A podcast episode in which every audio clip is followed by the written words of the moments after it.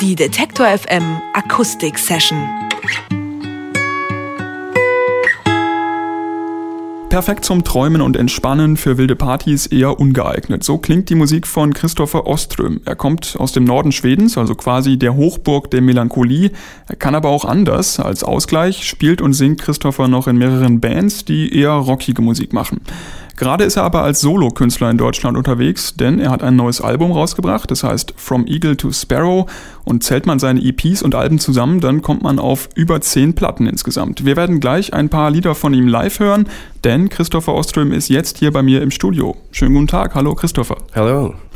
Ja, ganz schön viele Platten hast du da rausgebracht. Wie äh, behältst du selbst denn da überhaupt den Überblick? Uh, actually, I don't.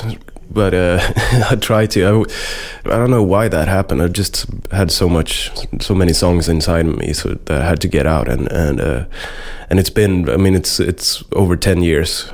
I've been productive, but it's not like a like overly productive for, for me. I don't think so. Ja, ich meine, so viel ist das gar nicht dafür, dass er schon zehn Jahre immerhin aktiv ist. Und äh, er zählt die Platten natürlich nicht mit mittlerweile, aber er hat so viele Songs geschrieben und die mussten eben halt einfach raus und auf Platten äh, gebannt werden.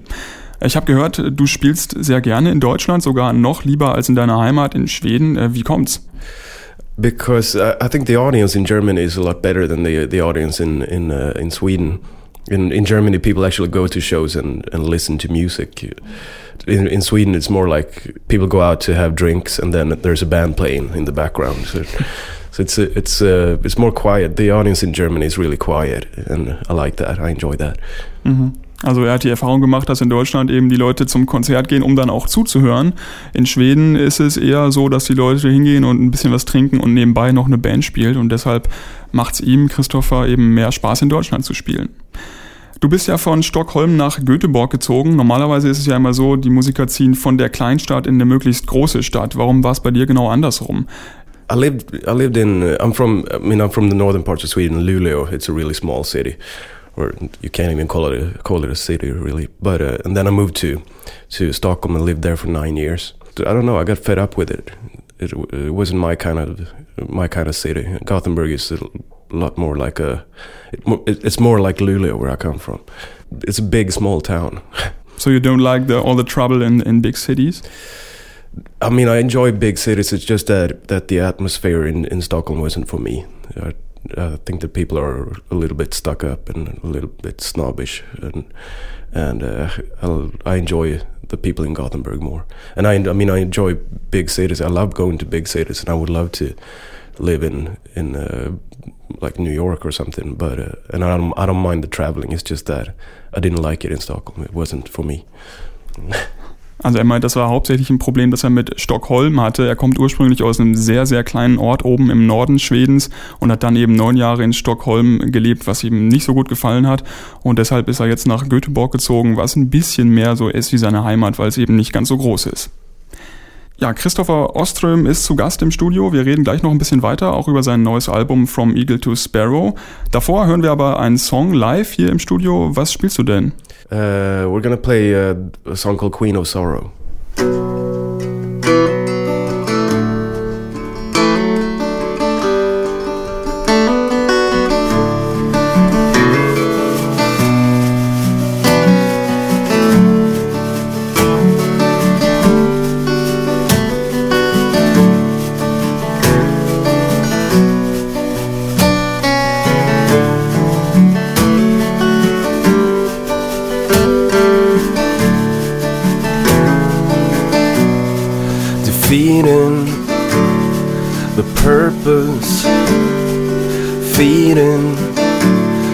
The nervousness, living unheeded, reading about happiness, reaching the pavement, meaning to be here again dreaming on the ceiling, promising not to fall down again.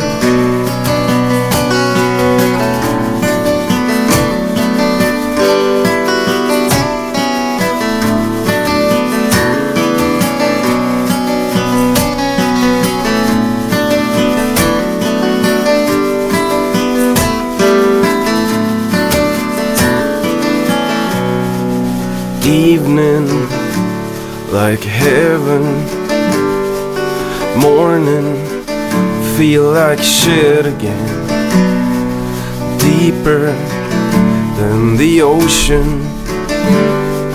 moving from pain to pain. Queen of sorrow, don't bother. You can have her. I don't want her. I'm a fighter, I'm a lover. I'm keeping my head above water.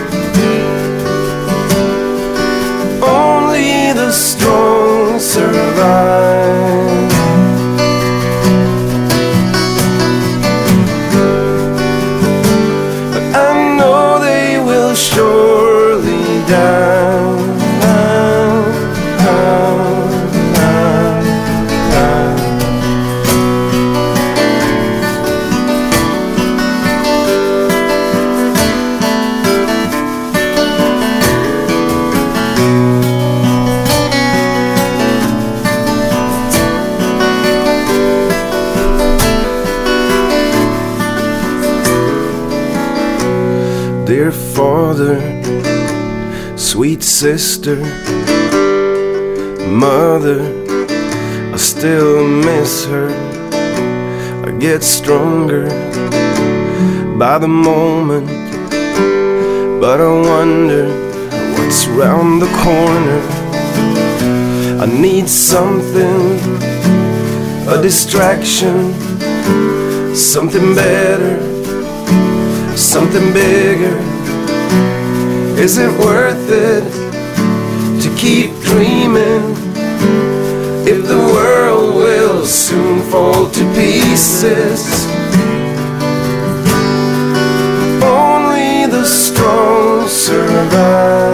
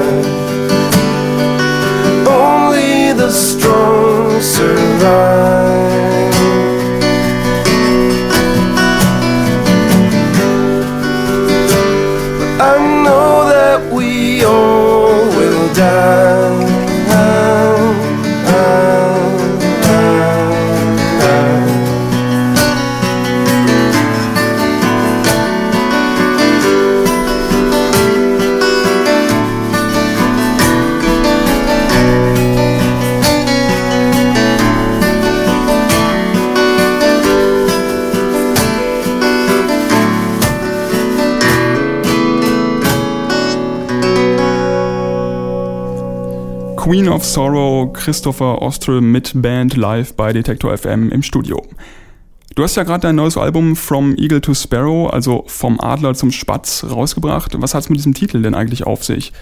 It's uh, sort of a take on on uh, how fast life can change for for you, and how fast like you can go from feeling like an eagle to to somebody telling you something or something happening, and you feel like a little sparrow, and uh, it's, it's just uh, the quick changes in life. Der Titel seines Albums handelt also davon, wie schnell sich das Leben ändern kann. Manchmal fühlt man sich wie ein großer, schneller Adler und plötzlich, ähm, nachdem jemand irgendwie was für einem gesagt hat, ist man nur noch ein ganz kleiner Spatz. Darum geht's beim Titel From Eagle to Sparrow. Du hast das Album ja fast komplett allein bei dir zu Hause im Studio aufgenommen. Ähm, du wolltest da so wenige Leute wie möglich auch ranlassen. Warum? Warum das? Uh, it was just I've, I've never done that before, and I just thought it would be interesting to see what would happen if I if I just was completely left to my own uh, mind and and I had to trust myself. And it's really hard to trust your, yourself and trust your musica- musicality and and what comes out unless you can ask somebody else about their opinions about the songs. But it wasn't really until the album was completely finished and, and mixed and mastered that I felt that that it could be it was a releasable al- album that it was good. And before that I wasn't even sure which was it was really interesting. I don't think I'm going to do it again though. It was re- it was tough as well Also es war ziemlich hart, das Album ganz alleine zu machen. Das wird er wahrscheinlich nicht nochmal machen, weil es war auch das erste Mal. Sonst kann er immer Leute oder hat, konnte er immer Leute fragen beim Abmixen dieses Mal. Also ähm, ja, eine, ein Alleingang beim Aufnehmen des Albums. Deine Themen sind ja Liebe, Sehnsucht und so weiter. Trotzdem schleichen sich da auch ab und zu mal politische Themen in deine Songs rein. Was sind denn die politischen Themen, über die du einfach singen musst? Uh, I try not to write political songs. I try to write about life and relations, and, and I mean, of course, all all songs can be political in in in a way. It it all depends on how you interpret them as a as a listener. But uh, I have one song on on uh, on the album called "Can You Imagine" that uh, a bit political, and it, it's just uh, it comes a time when when you feel that there's so much wrong with the world, so many things wrong with the world that you just have to point fingers. and and I try not to, but um, but I just had to do it on that song. And it's just a me throwing up stuff that I think is wrong.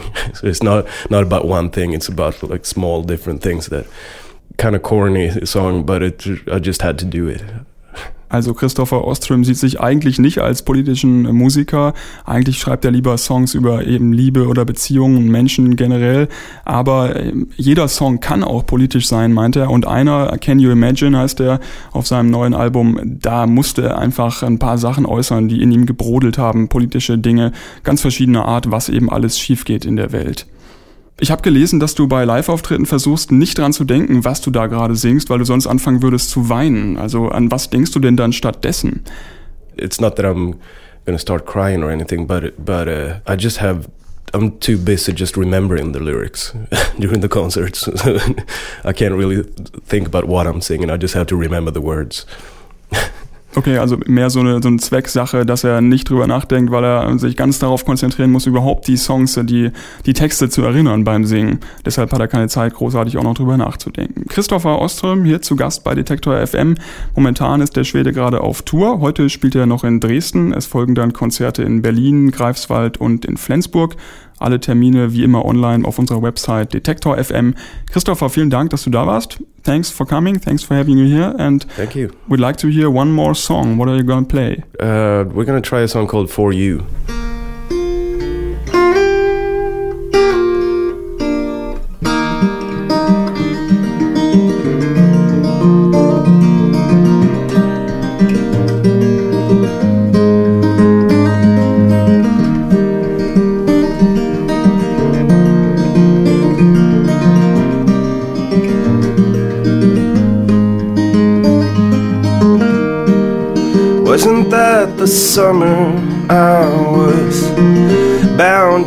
My own. Didn't think I'd meet you there, but that was not my choice. Never walked a straight line, never satisfied. wasn't gonna happen then. I had other plans laid out. But I know that now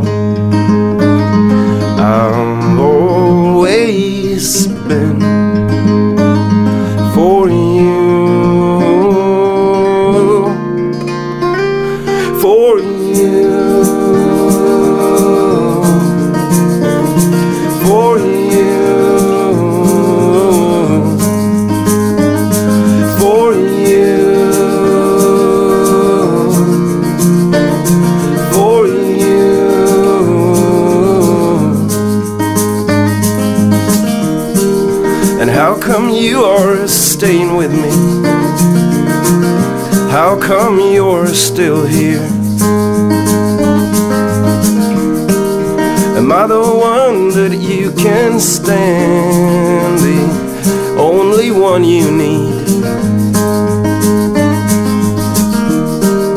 And I know I've been lost sometimes and probably will be. your own decision if you'll be hanging out with me. But I know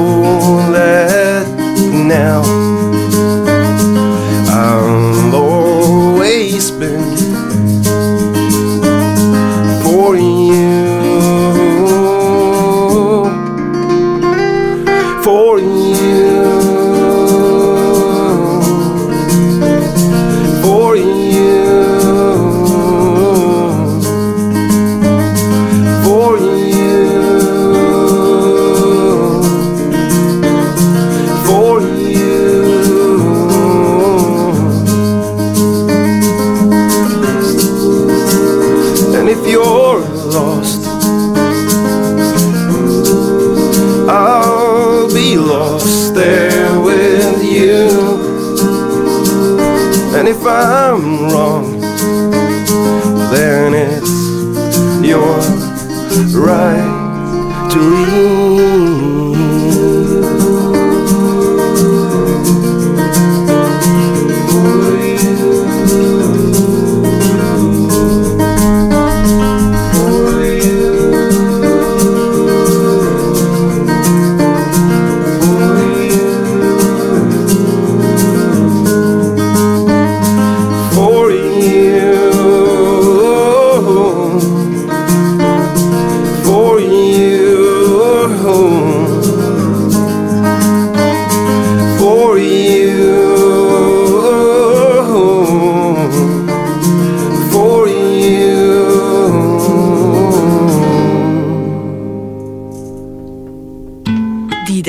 FM Akustik Session.